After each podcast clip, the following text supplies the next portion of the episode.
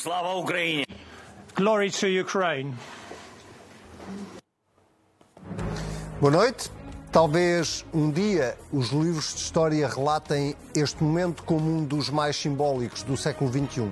Talvez um dia a Ucrânia destrua o invasor e volte a recuperar a sua independência. Talvez um dia possa fazer parte da grande família democrática europeia. Це наша Європа, такі наші правила, такий наш way of life. І для України is way home. Шлях до свого дому. O caminho tem sido longo e penoso. Quase um ano depois da invasão da Rússia à Ucrânia, Volodymyr Zelensky é digno de todas as honras que a Europa lhe pode conceder. Mas Zelensky é, antes de mais, um pragmático. Começou pelos Estados Unidos, o país que mais armamento e dinheiro tem dado à causa ucraniana, e na lista de prioridades colocou em segundo lugar o Reino Unido. And I appeal to you and the world with simple and yet most important words. Combat aircrafts for Ukraine. Wings for freedom. Seguiu-se o eixo franco-alemão, que, de tão equívoco que foi no início desta guerra, agora são águas passadas para Olaf Scholz e Macron. And I appeal to you and the world with simple and yet most important words. Combat aircrafts for Ukraine. Wings for freedom. Und es bleibt dabei. Russland darf diesen Krieg nicht gewinnen. Por cá, pelo Burgo, o tema do acolhimento dos imigrantes eh, voltou ao debate público, como de costume, depois de uma sucessão de acontecimentos trágicos. Primeiro foi um incêndio no coração de Lisboa, onde viviam amontoados 22 imigrantes. Mais recentemente foi um cidadão nepalês que foi violentamente espancado em Olhão. Qual líder da oposição na sombra, Carlos Moedas veio sugerir que Portugal só aceita imigrantes com contrato de trabalho. Mas o líder da oposição, o oficial, discorda. Sou muito claro sobre isso. Concordo que tem que haver regulação, mas nós temos que ser mais ousados. Temos que arriscar, procurar pelo mundo as comunidades que possam interagir melhor connosco, que se possam integrar melhor na nossa cultura.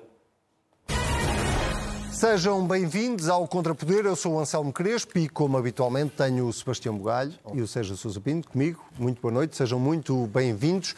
Vamos começar por um tema que uh, voltou uh, ao espaço mediático. Uh, na verdade, ele nunca deixou de ser um tema. Vou começar por ti esta semana, Sérgio. e tem a ver com a imigração.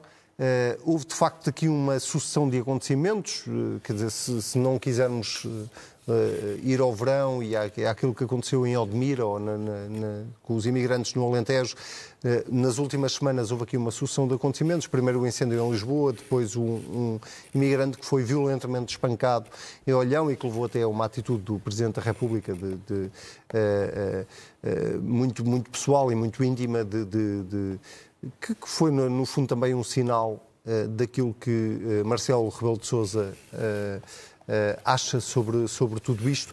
Mas, mas isto levantou novamente um debate sobre a forma como nós acolhemos os imigrantes em Portugal. E antes de irmos até à posição que Carlos Moedas expressou numa entrevista ao público, ou à posição que, que Luís Montenegro veio, veio ter a seguir a isso, e o próprio Governo e o Partido Socialista, a propósito disso, eu gostava de te perguntar se nós somos um país que uh, uh, sabe acolher uh, os imigrantes. Boa noite, boa noite. Anselmo, boa noite, Sebastião. Bom, um, o país, se nós somos um país que sabe acolher os imigrantes, é uma boa questão. Eu acho que nós somos um país que sabe acolher os imigrantes, mas que nem sempre os trata com a dignidade que merecem. Uh, mas se tu me permitisse, eu gostava de, de começar justamente por uh, felicitar o Presidente da República pela sua iniciativa de se deslocar ao Algarve para falar com o imigrante. Uh, dar-lhe um abraço. Dar-lhe um abraço. Porquê?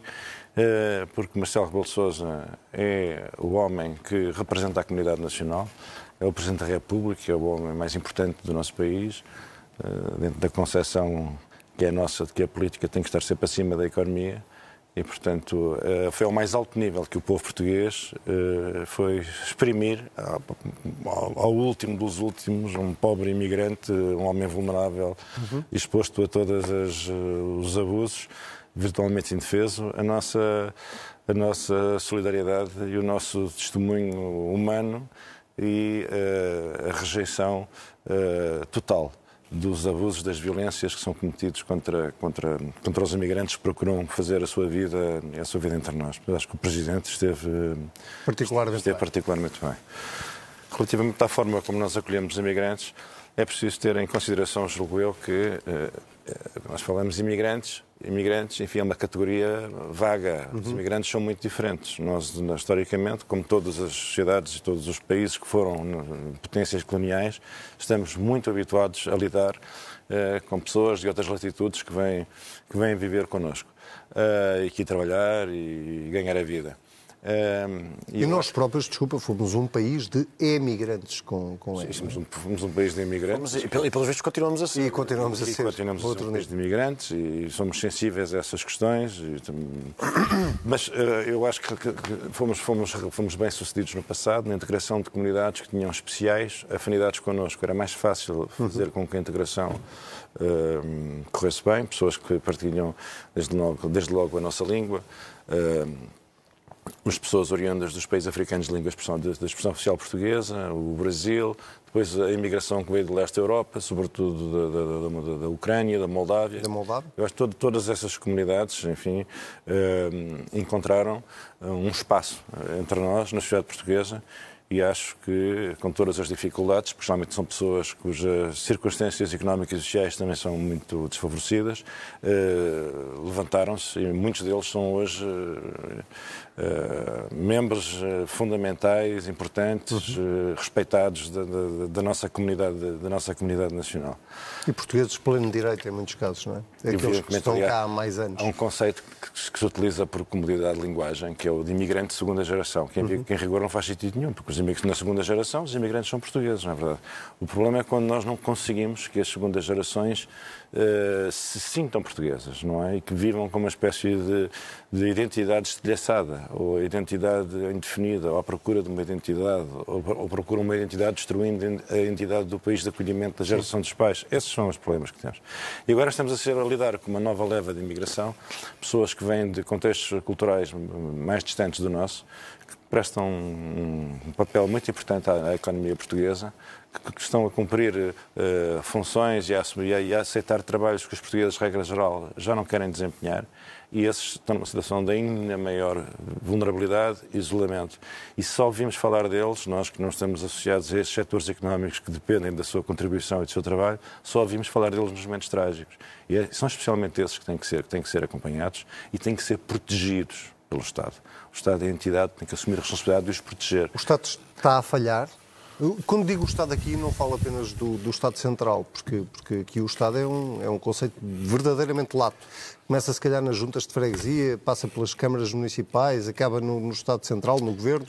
Sim, o Estado tem estado a falhar quando nós só nos, só nos lembramos destes imigrantes quando, quando. É preciso ter em consideração. Conceitos que, trágicos. A, atenção que a sociedade civil também tem um papel muito importante. Não, claro, no, no e as instituições. e as sociais, instituições, nós sabemos muito bem quais são, que acompanham uh, as pessoas uh, oriundas de outras, de outras paragens. Uh, eu acho que nós também temos que aprender com o, que, com o que se tem passado noutros países europeus que há mais tempo lidam com esta realidade.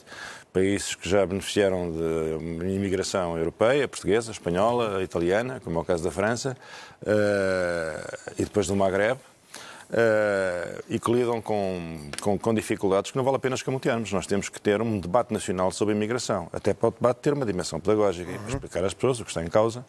Uh, não podemos é fingir que a questão. Já não podemos menorizar quem tem um pensamento diferente do nosso a respeito dos temas relacionados com a imigração e procurar impedir que o debate seja possível. Porque desqualificamos logo o nosso interlocutor, dizemos que ele é assim, que é assado, uhum. que é racista, que é, que é, ou que é um irresponsável humanitarista que não, não atende às realidades básicas e prosaicas. E tu sentes que isso está a acontecer na nossa sociedade? Quer dizer, há sempre aquele esforço de intimidação para impedir que exista um debate nacional. E o debate só é debate se for livre, se for franco. E nós, nós sabemos, isto que aprendemos para a experiência inglesa, sobretudo ou, ou então para a francesa, que é mais, na minha opinião, é mais dramática, de insucesso das políticas de integração, uh, que é reconhecer que a sociedade tem uma, que, que a economia uh, tem uma necessidade de absorção uh, da imigração e essa, essa, essa a capacidade de absorção da imigração da economia que é a própria economia que reclama essa imigração, não é acompanhada pela capacidade de absorção da sociedade. Uhum. Portanto, estas questões têm que ser acompanhadas com muita, com muita cautela, prudência e, e, e, e, sobretudo, não nos furtando um debate nacional sobre as causas, sobre a importância, sobre o papel indispensável da imigração no nosso país e da forma como todos temos o dever de nos comportar em relação àquilo. Já vamos aprofundar o tema do, desse debate nacional, porque, porque parece-me que os atores políticos também têm eh, estado, de alguma forma, a começar a querer iniciar esse debate, mas, mas antes, Sebastião, não, não, não posso deixar de pedir também a tua opinião sobre, sobre um bocadinho disto que eu, eu perguntava ao Sérgio. Uh, o Estado tem estado a falhar na, na, na política de imigração uh, em Portugal? Ou tardar em lidar com os seus efeitos de uma forma séria. Quer dizer, acho que é evidente, até para, até para o próprio governo, que a reforma do CEF, ou seja, a extinção do CEF, a criação de uma nova Agência Nacional para o Acolhimento dos Migrantes e a passagem dos inspectores do, CEF, do, do CEF, portanto, a sua dimensão policial para uma fusão com as outras polícias, que depois viremos a, já falaremos mais no decorrer do programa, eh, a sua sucessiva o seu sucessivo adiamento foi prejudicial, eh, e foi prejudicial para os utentes, foi prejudicial para os portugueses, foi prejudicial para os próprios migrantes. Portanto, não, não tem estado a correr bem nem no ponto de vista da política pública e nem no ponto de vista político que são coisas, duas coisas diferentes. Sim. Eu gostava de começar pela, pela parte política, que foi aquilo que preencheu, infelizmente, esta semana, e, e, foi com satisfação que soube que íamos falar disso aqui, porque eu acho que o assunto não foi bem tratado na praça pública nos últimos dias, antes pelo contrário. Acho que, infelizmente, foi um pouco tratado ao sabor do vento. Nós, de repente, estamos a discutir a política de imigração em Portugal porque morreram, tragicamente, duas pessoas no incêndio na Moraria, em Lisboa, que viu em condições infra-humanas. Abaixo daquilo, muito abaixo daquilo que seria possível e concebível, e, e infelizmente acontece na, na, capital do nosso país, mas nós não sabemos nada sobre essas pessoas, não sabemos se eram legais, se eram ilegais, não sabemos se entraram neste regime de imigração, se entraram no anterior, mas de repente já havia uma série de políticos e protagonistas cheios de certezas que já queriam criticar o atual regime de imigração, sem saber, de facto, se as duas vítimas desta quem? tragédia. Sebastião, quem é que já estava cheio de Não, eu estou, estou concretamente a, fa a falar de, dos, dos, dos, dos, dois, dos dois líderes do, do Partido Social Democrata que referiste, o Carlos Sim, Moedas. Carlos Moedas, que veio esta semana de, só e... enquadrar numa entrevista ao público. Sim, dizer... também falarei sobre isso. Sim. Um, e, e, também da parte do Partido Socialista. Os imigrantes deviam ter contrato de trabalho. E da, também da parte do Partido Socialista que não resiste a polarizar uh, o regime contra o PSD, colando o PSD à extrema-direita cada vez que aparece uma oportunidade e usa estas tragédias para fazer isso. Eu acho que ninguém esteve bem. Porque devíamos começar com, com factos. Por exemplo, há três mitos da direita para a esquerda em relação à imigração em Portugal que eu acho que faz sentido que faz sentido aqui decifrar, não é? Que é, por exemplo, nós na última década, é evidente, toda a gente sabe, e isso também é transpartidário, nós na última década aceitámos que íamos ter uma economia fortemente dependente do turismo, do turismo Sim. de massas. 16% do PIB é turismo. E temos cada vez menos mão de obra nacional para essa atividade económica e agora estamos a lidar com os efeitos de termos essa economia dependente do turismo de uma mão de obra barata que vem de fora e que vem cada vez mais de fora. Eh, uma das coisas mais curiosas é nós perguntamos quem é que foi, por exemplo, quem é que são os, os grandes promotores da, da liberalização do regime de imigração em Portugal. Ouvindo a discussão dos nossos políticos, parece que foi ou a esquerda que pressionou o governo a liberalizar a entrada dos imigrantes, ou algum ativismo. Mas eu vou, vou aqui dizer, é uma coisa que é factual. Quem é que pressionou mais os governos de Portugal para liberalizarem a entrada de imigrantes? Quem Foram empresários do setor hoteleiro. Não foi nada ao Bloco de Esquerda nem nenhum ativista. Foram os empresários do setor hoteleiro, especialmente depois da pandemia, porque sabiam que não tinham pessoal suficiente para responder e para conseguirem os números que queriam, por exemplo, no a verão, e a, e a, eh, que não tinham pessoal suficiente. Portanto, quem pressiona o governo. Eu não estou a desculpar o governo pela, por uma série de erros que cometeu. Sim. Estou só a dizer que é preciso dizer as coisas com factos, com realidade. E a realidade é: o setor hoteleiro achava, e provavelmente com razão, que não tinha mão de obra suficiente para responder à enorme procura de turismo que o país tinha. Portanto, fartou-se de pressionar o governo para abrir as fronteiras. E é daí que vem a medida que Carlos Moedas criticou a medida de, dos imigrantes poderem vir sem terem um contrato de trabalho e durante Uhum. seis meses poderem andar à procura.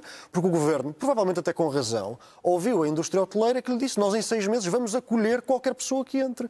E o problema é que podem ter acolhido no mercado de trabalho, mas do ponto de vista sociológico e das condições de vida, não foram acolhidas ao mesmo ritmo. Esse é o primeiro mito. Depois, o segundo mito, que também é muito interessante, é das qualificações. Uh, aliás, uh, o professor Daniel Traça uh, recentemente deu uma palestra onde falava sobre isso, em que nós temos esta ideia, e isso aí é a direita que tem alguma responsabilidade, quando diz que dá esta ideia de que nós não temos uma migração qualificada, portanto devíamos escolher a área a área onde é que precisamos mais de imigrantes. Eu acho que fazer esse tipo de triagem pode ser pode ter, pode ter consequências positivas e podemos ter esse cuidado, mas não nos devemos restringir a uma migração quase em formato de talho, não é? Eu quero um engenheiro, quero um canalizador, quero um senhor Sim. para limpar as nossas florestas. Porque hum, se nós formos a ver, por exemplo, segundo os dados, os dados da Pordata, em 2014, portanto não foi assim há tanto tempo, mais de metade dos nossos imigrantes, portanto das pessoas que chegavam a Portugal, só tinha o ensino básico ao menos.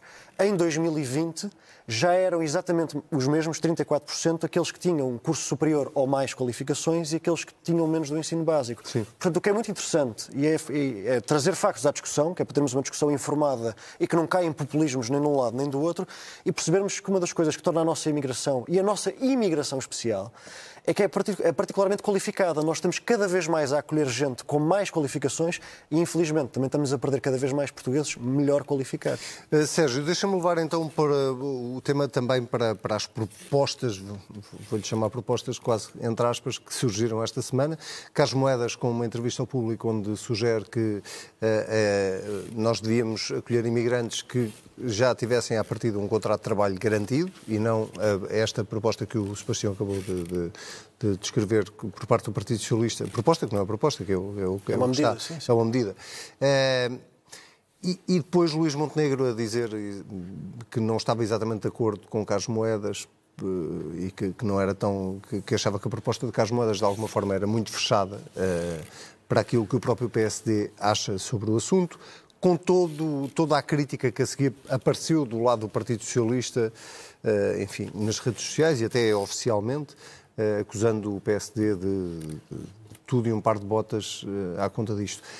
Como é, que, como é, que, se pode ter um debate, de facto, como tu defendias há pouco, informado sobre, sobre este assunto, quando uh, as posições à partida já estão completamente extremadas? Uh, e, e, e, como, como, é que se faz este, como é que se faz este debate? Primeiro, tu concordas com a proposta de Carlos Moedas, com a ideia de Carlos Moedas? Não, já vou explicar porquê. Mas uh, não é possível um debate quando o ponto de partida é logo caricaturar a posição dos outros e, e, e, insultar os outros e desqualificar os interlocutores com quem queremos travar publicamente este debate, que isto não, assim não é possível, não é? Se queremos um debate nacional sobre isto, temos que participar com boa fé, avaliando o mérito dos argumentos dos outros e submetendo os nossos próprios pontos de vista. E desmontando os argumentos dos outros. Desmontando e, é, e, também evoluindo. É, é, é, que é, um tema, é um tema muito escorregadio, mas era bom que parássemos de pregar rasteiras uns aos outros. Uma, uma das finalidades do debate é evoluirmos, não é? Evoluirmos. Não é? Quem acha que sabe tudo e que não há nada com, com, com préstimo que possa ouvir do seu interlocutor, debate só por fins que, fins que debate. que é, uma, uma, é uma farsa. A proposta de Carlos Mas, o, Moedas. a, proposta de Carlos Moedas, eu acho que Carlos Moedas devia, e não sei se já o fez ou não, mas eu acho que Carlos Moedas devia falar com quem verdadeiramente sabe o que está a dizer sobre o que está a passar em Portugal neste momento, em matéria de entidades no país e, portanto, uh, o, o, quadro, o quadro verdadeiro da, da imigração em Portugal. E uma das entidades que mais sabe sobre isto é o Serviço de Estrangeiros e Fronteiras. E, portanto, que é uma entidade que agora que vai ser desarticulada e dividida por outras organizações do Estado, mas que é aquela que tem acumulado um conhecimento e uma experiência, porque esse é o seu, é o seu dia a dia. E o que não falta são imigrantes que entram uh, em Portugal uh, com falsos uh, contratos de trabalho, uhum. que são celebrados com empresas que elas são próprias enganados. são enganados, são enganados, são explorados. Uh, ou então sabem perfeitamente que este é apenas um instrumento para obterem papéis em Portugal, para depois irem embora para a Alemanha ou para, para o Reino Unido, ou para onde Aliás, Portugal é, é, muitas vezes visto, visto não, é, utilizado como uma ponte para, para o Esta resto aqui é a realidade. São pessoas que têm. Tudo isto é uma ficção. Não é? Estas empresas são, são criadas por organizações criminosas que fazem, que inscrevem os, as pessoas na Segurança Social o que também é uma ficção, uma inscrição que é uma ficção, e, eh, e, portanto não me parece que seja pela via dos contratos de trabalho. O que é preciso é mais meios, mais meios, porque as instituições, e desde logo o CEF, não têm, neste, não, neste momento não têm condições humanas e materiais para fazerem o acompanhamento. Quer dizer, se a imigração é de facto uma grande questão nacional, é preciso dotar, quando eu digo o CEF, não é só o CEF, o CEF é uma que calha eu conhecer um bocadinho, uh, dotá-las de meios para cumprir as suas obrigações. Agora um parênteses. Porque senão não se sabe achas, nada. Estas empresas, tu são, elas esta... aparecem e desaparecem a um ritmo vertiginoso. Tu concordas com esta reforma do CEF? Eu, acho, eu não sei, a reforma do CEF. Falta eu acho que ela foi... aconteça para nós podermos concordar com ela. Não, eu, não, eu, já sabemos o pressuposto. Eu, eu, acho que a reforma do CEF foi feita. O CEF está para ser extinto lá, feita... já desde o tempo de Eduardo Cabrita. Já há mais de um ano. Não, mas a extinção, a decisão de, de extinguir o CEF foi tomada a quente como é, como, aliás, como é panágio da, da, da, da, da cultura, da, cultura lusitana. E, portanto, quer dizer, as coisas foram feitas daquela maneira e agora o que é preciso é ajudar os profissionais do CEF, cuja competência e saber acumulado é absolutamente uh, indispensável e insubstituível e permitir que, nas novas condições, uh, com informação centralizada, uh, possam cumprir a sua função. Porque senão não há, quer dizer, nós temos que exercer controle sobre as nossas fronteiras, que é, podemos ter uma política mais aberta ou mais fechada. Já vimos que os pontos de vista são diferentes. Eu seria favorável a uma política mais aberta. O Dr. Carlos Moeda é favorável a uma política mais fechada. Mas aberta ou fechada, convém que alguém que, que exista um, uma alavanca um que permita controlar sobre o que está a acontecer. Porque senão isto é, uma, é um debate ele próprio totalmente ficcionado em que o país eh, não, tem, não exerce nenhuma soberania sobre as suas fronteiras. Mas, ou seja, de, de, deixa-me até porque nós temos que avançar e, e também queria ouvir o, o Sebastião sobre isso, que é Vamos lá ver. Eh, nós tivemos o caso de Odmira. Eh, e Odmira é quase metafórico em relação ao que se passa no, no, no Alentejo, em relação a um setor que é o da agricultura. É Nós tivemos, é paradigmático. Eh, tivemos o caso agora de, de, de, no centro, no coração de Lisboa, de, uma situação que aparentemente toda a gente sabia, mas ninguém resolveu e, e, e, e aconteceu o que aconteceu. Tivemos o caso do CEF com, com, com o ucraniano, que apesar de tudo é, uma, é um, é um contexto completamente diferente, mas que levantou outra vez a forma como nós tratamos uh, uh, os nossos eh, imigrantes. E não há exatamente um debate, a não ser estas coisas meio esporádicas, não é? Que é Carlos Moedas dá uma entrevista ao público, depois vem Luís Montenegro reagir à entrevista de Carlos Moedas, depois vem o PS reagir a Luís Montenegro e a Carlos... Essa foi a Qual é a parte do debate? Primeira porque, porque isto não nasceu aqui. Não, isto não nasceu num debate, incêndio debate, na moraria. O debate podia, por exemplo, ser feito nos seguintes termos. Ora bem, como dizia o Sebastião, e tem razão, uh, um conjunto de setores económicos tem sido mais. Uh, uh, tem procurado pressionar o governo no sentido de reconhecer a necessidade de precisamos de mais mão de obra em setores onde escasseia a mão de obra nacional. Isso é um facto da vida. primeiro dado, as necessidades da economia portuguesa. Agora vamos ver outro dado. Já sabemos que muitas vezes as sociedades não têm a capacidade de absorção, absorção de imigrantes Uh, comparável à, à, da economia. A economia precisa deles, depois a sociedade, não, não as empresas. Não os absorve. Não, não os absorve, de, de, de, absorve de forma diferenciada comunidades Sim. diferenciadas. Depois também temos que perceber que temos um problema demográfico e nós precisamos uhum. do concurso do trabalho dos imigrantes para, já não digo resolver, mas de alguma forma corrigir o problema demográfico do país que nos vai rebentar em cima e vai arrebentar desde logo no plano da segurança social. Porque cada vez mais inativos e cada vez menos ativos os ganhos de produtividade dos ativos não são suficientes para compensar uhum. uma enorme legião de inativos, que são as pessoas que vão chegar, entretanto, à idade de se aposentar. Mas a minha pergunta é porquê é que a Assembleia da República, porquê é que a Assembleia da República não está a debater não, isso? Mas, a Assembleia mas, debate, mas, a Assembleia, quando a Assembleia debate imigração, é sempre igual ao que vocês têm assistido. É uma gritaria de insultos, porque uns são xenófobos, os outros são não sei quê, os outros são não sei quê, a preocupação de uns, não sei quê, vem o Chega a dizer tem uns disparados. Bom, e, e, esse, é, esse é o debate, esse é o debate possível, mas não é, o, não é debate suficiente, nem é o debate. Eu também, também, acho que não. Eu não me importo de abdicar do meu tempo do tema não, a seguir, porque eu tenho, tenho, uma série de coisas para dizer que acho que são pertinentes para esta discussão, com mais factos. Força. Que... Bem, em primeiro lugar, eu quero dizer que uma das, antes de começar a discussão, convém ir ao terreno e falar com estas pessoas. Uhum. É muito interessante, por exemplo, experimentemos falar com com serviços que todos, quase todos nós usamos todos os dias, ou um Uber para nos, tele, para nos transportarmos, ou um Uber Eats para que nos leve a comida à casa. Sim. Nós, falando com eles, rapidamente percebemos com as suas várias nacionalidades, como é evidente. Muitos deles têm curso superior, uhum. tirado no seu país, mas não conseguem emprego em Portugal com o seu curso superior. Portanto, tem a ver com a qualificação da nossa imigração, que eu há pouco falava. E se nós tivermos uma conversa de 5 minutos com estas pessoas, rapidamente encontramos casos de, de indivíduos que são extorquidos, inclusivamente por conterrâneos, que lhes pedem eh, para dividir a renda e depois a metade da renda que eles pagam é a renda toda. Esses pequenos esquemas acontecem a centenas destas pessoas que não são protegidas pelo Estado, como o Sérgio dizia. E uma das coisas que é mais comovente e mais humano nestas pessoas é que a primeira coisa que eles nos mostram, a seguir a dizerem o seu nome e o curso que tiraram na sua terra, é mostrar a foto dos filhos ou da mulher que deixaram para trás. Sim. E eu não consigo e não quero viver num país em que os nossos políticos são indiferentes a isso. Porque estas pessoas falam uma língua diferente da nossa, rezam a deuses diferentes dos nossos, têm uma gastronomia diferente da nossa e uma pele diferente da nossa, mas querem exatamente o mesmo que nós, que é uma vida melhor. E se nós não procuramos. Dignidade, não é? Se nós não procuramos respeitar e proteger a coragem destas pessoas que atravessam o mundo e arriscam tudo e deixam os seus mais queridos para trás para arriscarem virem ao desconhecido que é o nosso país, se nós não respeitamos essa coragem, que no fundo foi o sinal que o Presidente da República deu ao ir ao olhão, não só falar com o agredido, mas também falar com as comunidades em volta, fez um papel duplo, se nós, se nós não somos capazes de respeitar essa coragem, não, então andamos aqui a fazer o quê? Eu vou dar só aqui casos que são assustadores e que são muito pouco falados no nosso ciclo noticioso. Eh, com esta demora da reforma do CEF, Sim. com as longas filas de espera e o facto de já não haver marcações para ir aos, aos, aos balcões do CEF pelo país fora, aconteceram duas coisas terríveis. A primeira é que tínhamos uma série de advogados abutres que iam para o meio das filas do CEF, aproveitavam-se das barreiras linguísticas, porque muitos balcões tinham, infelizmente, uh, uh, balcões do CEF que não falavam inglês, e os utentes, do, e os utentes imigrantes que não falavam português nem inglês, uhum. e os advog estes advogados abutres aproveitam-se dessa barreira linguística e do desespero das pessoas para venderem os seus serviços dentro destas filas de espera. Uh, assistimos também a uma elitização do, do uso do CEF porque como os balcões estavam fechados e só abriam no Algarve ou em Guarda ou, ou em Viseu, só as pessoas com dinheiro para pagar a autoestrada e a gasolina para irem a esses sítios é que usavam os serviços do CEF, o que também foi terrível. E fora do ciclo mediático tudo isto aconteceu. Mas mesmo para terminar com uma nota otimista, fora do ciclo mediático também aconteceram coisas boas. Fora do ciclo mediático também temos, por exemplo, o Ministro da Administração Interna que fechou um protocolo com o apoio dos dois partidos, porque estava no programa do PS uhum. e no programa do PSD, que conseguiu que os agentes do CEF, os inspectores, conseguissem a descentralização e a cooperação com a GNR, com a PSP, com a PJ, que garante que as fronteiras aéreas, terrestres e marítimas conseguem articular-se com as nossas polícias e forças de segurança.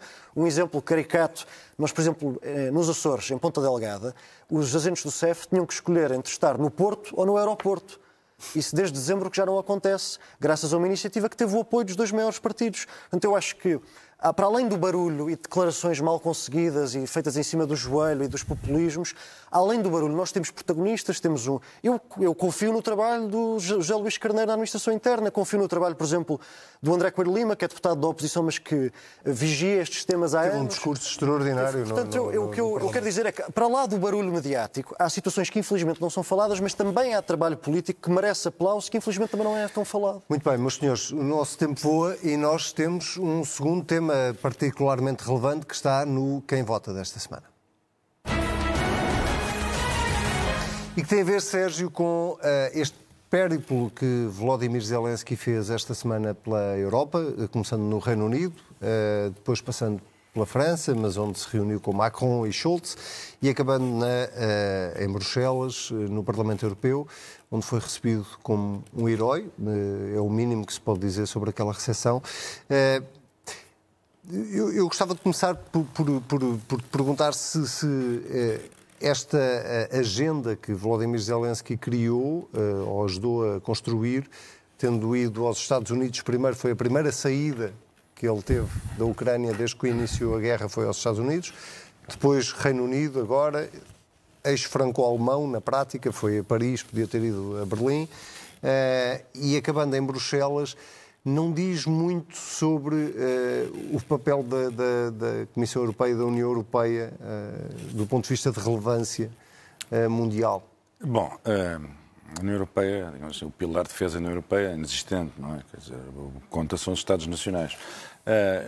e é muito significativo que a, a, a, coesão entre os, entre, os, entre os Estados-membros da União é cada vez mais evidente. Uhum. No, no, início existiam dúvidas sobre a posição parecia ambígua francesa, do, do e alemã. Macron, e a, e a, posição também recuada e quase silenciosa, digamos, de serviços mínimos da, Alemanha. E, Itália, que também andou ali. Eu acho que a primeira coisa que, que resultou clara desta, deste periplo do, do Sr. Zelensky é, uh, é o acordo que existe hoje na Europa Uh... Há um consenso de que Putin tem que perder e há um consenso de que, que chegamos a este... tem que se ajudar a Ucrânia. E que chegamos a este ponto? Primeiro porque hoje sabemos, coisa que não sabíamos no princípio, que uh, se a Ucrânia não for apoiada a partir de fora, uh, a Ucrânia vai resistir com pedras e paus até à sua aniquilação.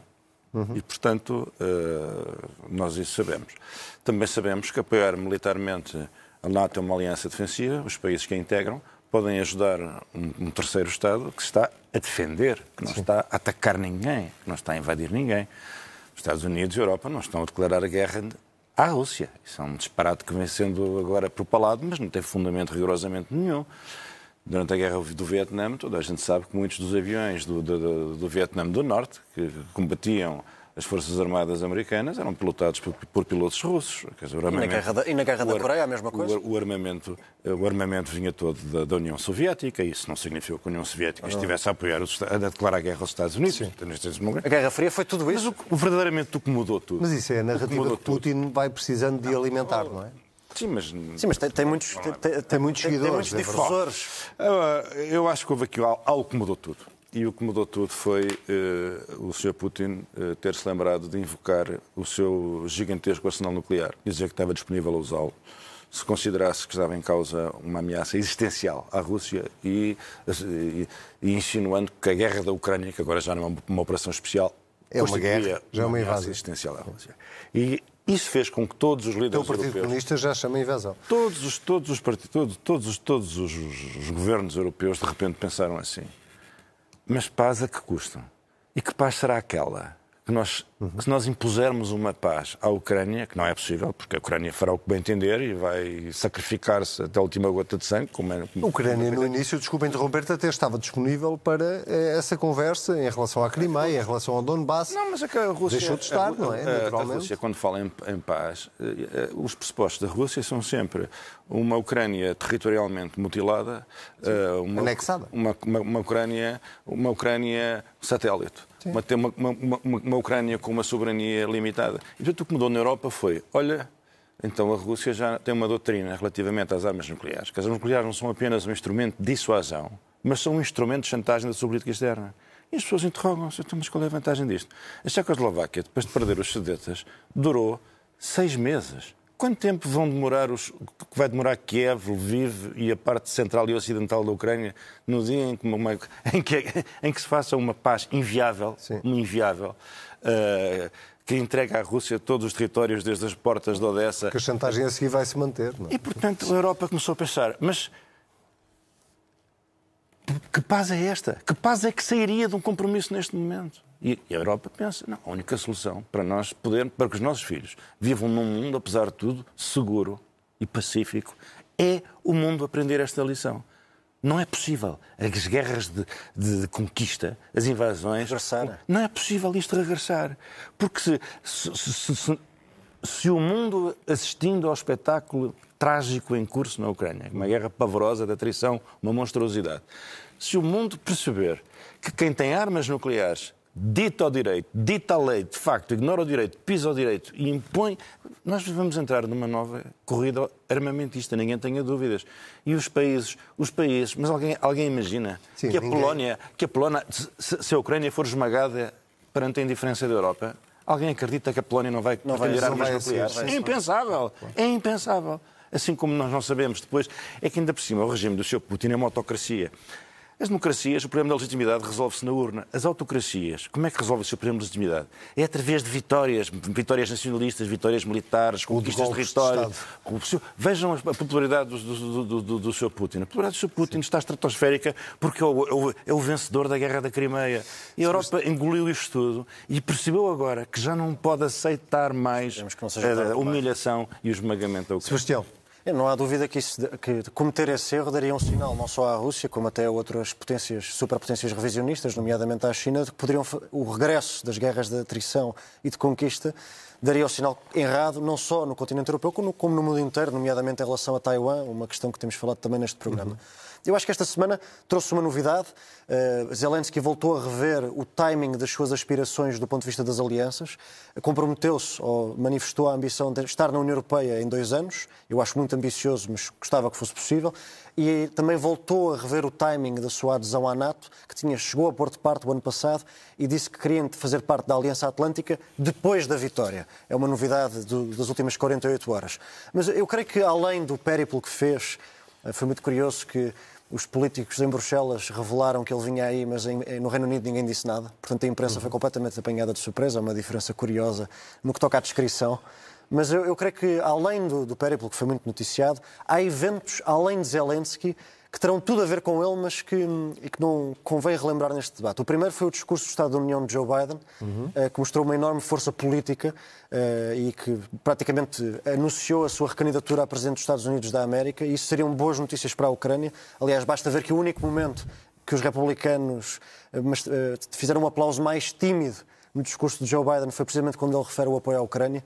Kevin McCarthy não se levantou nem, nem juntou as mãos com o mesmo entusiasmo que tinha feito noutras alturas. E, nesse sentido, o, o bom momento político de Joe Biden é um bom momento para a Ucrânia. E depois, por outro lado, hum, não, convém não menosprezar eu sei que pode parecer distante, mas não é nada distante. O impacto da tragédia que a Turquia está a viver no futuro do, do, conflito na Ucrânia, por uma razão muito simples. A Turquia tem uma relação antiga do ponto de vista de fornecimento militar e tecnologia militar com a Ucrânia. Aquilo que se passou, o sismo, o terremoto, um, no território turco, vai ter consequências políticas. Erdogan vai a votos em maio. E o facto de não ter conseguido uma, a prevenção desejável para, para, o desastre que ocorreu depois de, de ter, Ele está a ser muito criticado, de ter ocorrido um sismo similar em 1999 faz com que a Turquia neste momento seja não só um país a viver uma tragédia humanitária, como também um, um país politicamente muito instável.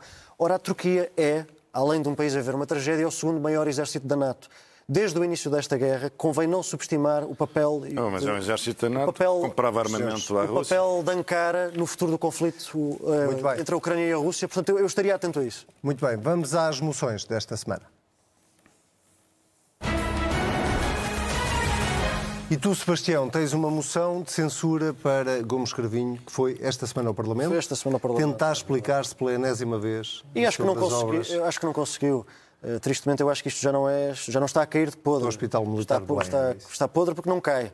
Uh, e desta vez a minha moção de censura não é só João Gomes Cravinho, é também Uh, alguns deputados do PS que, uh, que, que, alinharam na narrativa do ministro e que, do meu ponto de vista, fizeram um mau serviço ao Parlamento e à democracia portuguesa. Foi um momento bastante triste, uhum. uh, que vieram com vários, várias tentativas de alibis um pouco ridículas para o comportamento do ministro, desde recordar um louvor do antigo ministro da Defesa, Aguiar Branco, que tem mais de oito anos, desde recordar listas a assembleias de freguesia como se um diretor-geral de recursos da defesa fosse proporcional a ser membro de uma Assembleia de Freguesia. Uh, há acusações infames, acusações verdadeiramente infames aos deputados, seus colegas de comissão, que não teriam enviado o relatório sobre a obra que derrapou ao Ministério Público quando o próprio Ministro demorou meio ano a enviar o relatório. Foi um momento muito triste, muito mau e cheio de inverdades que eu queria aqui censurar, porque de facto já não há palavras para descrever aquilo que se passa muito bem. em relação à defesa em Portugal. Eu, muito rapidamente, tenho uma moção de censura a Luís Montenegro, por uma razão simples. A foto que vamos ver de seguida é um bocadinho uh, uma metáfora daquilo que tem sido a posição de Luís Montenegro em relação à, uh, ao Chega e em relação à relação que o PSD pode ou não vir a ter com o Chega.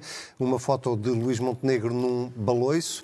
Eh, que foi publicada pelo próprio PSD eh, e depois retirada, e tem sido exatamente esse baloiçar entre eh, querer mas não querer, ser mas não ser, gostar mas não gostar da ideia de se coligar com o Chega e, sobretudo, nunca traçar uma linha muito vermelha em relação a esse partido que leva à minha moção de censura esta semana a Luís Montenegro, ainda que ele esta semana tenha dito que não haveria geringonças com o Chega e, portanto, vamos ver quanto tempo é que vai durar esta uh, afirmação de Luís Montenegro. Fica a minha moção de censura esta semana, não vamos ter tempo para debater. Uh, peço imensa desculpa, porque, uh, Sérgio, tu tens uma sugestão ótima para nos dar aos nossos telespectadores. Eu vinha recomendar uh, quem tem, o, enfim, a benevolência de nos ouvir esta hora, um livro que saiu agora. Uh, Há muita gente com essa benevolência. Ah, Nós conhecemos meia dúzia deles. Ora bem, então, com a chancela da Ziggurat, uh, Breve História Mundial da Esquerda, de Shlomo Sand. É um livro muito interessante, são 200 páginas, como é evidente em 200 páginas não se pode fazer a história da esquerda, mas é um livro muito interessante, sobretudo para aquelas pessoas, como é o meu caso, que se reconhecem e têm enorme orgulho nesta nossa tradição intelectual. Uh, para aqueles que querem uma coisa mais, mais profunda, há sempre o grande clássico 100 anos, de, 100 anos de socialismo de Donald Sassoon, publicado também em Portugal, que eu recomendo a todos que, que, se interessam por esta, por esta heroica, tantas coisas na nossa vida, na nossa sociedade, que nós eh, às vezes nos esquecemos ou não temos consciência que são o resultado de anos de lutas dos trabalhadores e da esquerda, de intelectuais, por uma vida um bocadinho mais decente, um bocadinho mais digna. Muito bem, fica essa sugestão. Tu, Sebastião, tens uma trago, sugestão musical. Eu trago um, um, novo disco do Brad Meldau, eh, uma série de temas a solo e piano, reinterpretações de músicas dos Beatles. Chama-se Your Mother Should Know. É verdadeiramente notável. O Brad Meldau é provavelmente. Não sei se conseguimos ouvir, não. Um dos, não sei se estamos a ouvir ou não. Não, estamos a ver mas, a, a capa do álbum. Mas é um, um, dos melhores intérpretes de piano, mais criativos, mais disruptivos e mais talentosos. O disco é verdadeiramente notável e aconselho todos os nossos telespectadores a darem uma olhada. Está no Spotify, no YouTube é verdadeiramente um disco notável que saiu a semana passada. Bom, notável foi também uh, o momento histórico que nós assistimos esta semana uh, no Parlamento Europeu. O contrapoder desta semana fica por aqui. Já sabe, se nos quiser voltar a ver, nós estamos sempre em cnnportugal.pt ou em qualquer plataforma de podcast, se preferir ouvir uh, a edição desta semana. Fechamos o programa desta semana com um momento histórico em que se ouviu o hino da Ucrânia no Parlamento Europeu, uh, com Volodymyr Zelensky, a, Presidente do Parlamento Europeu, uh, num momento absolutamente histórico e que provavelmente ficará para a história. Tenham uma ótima semana.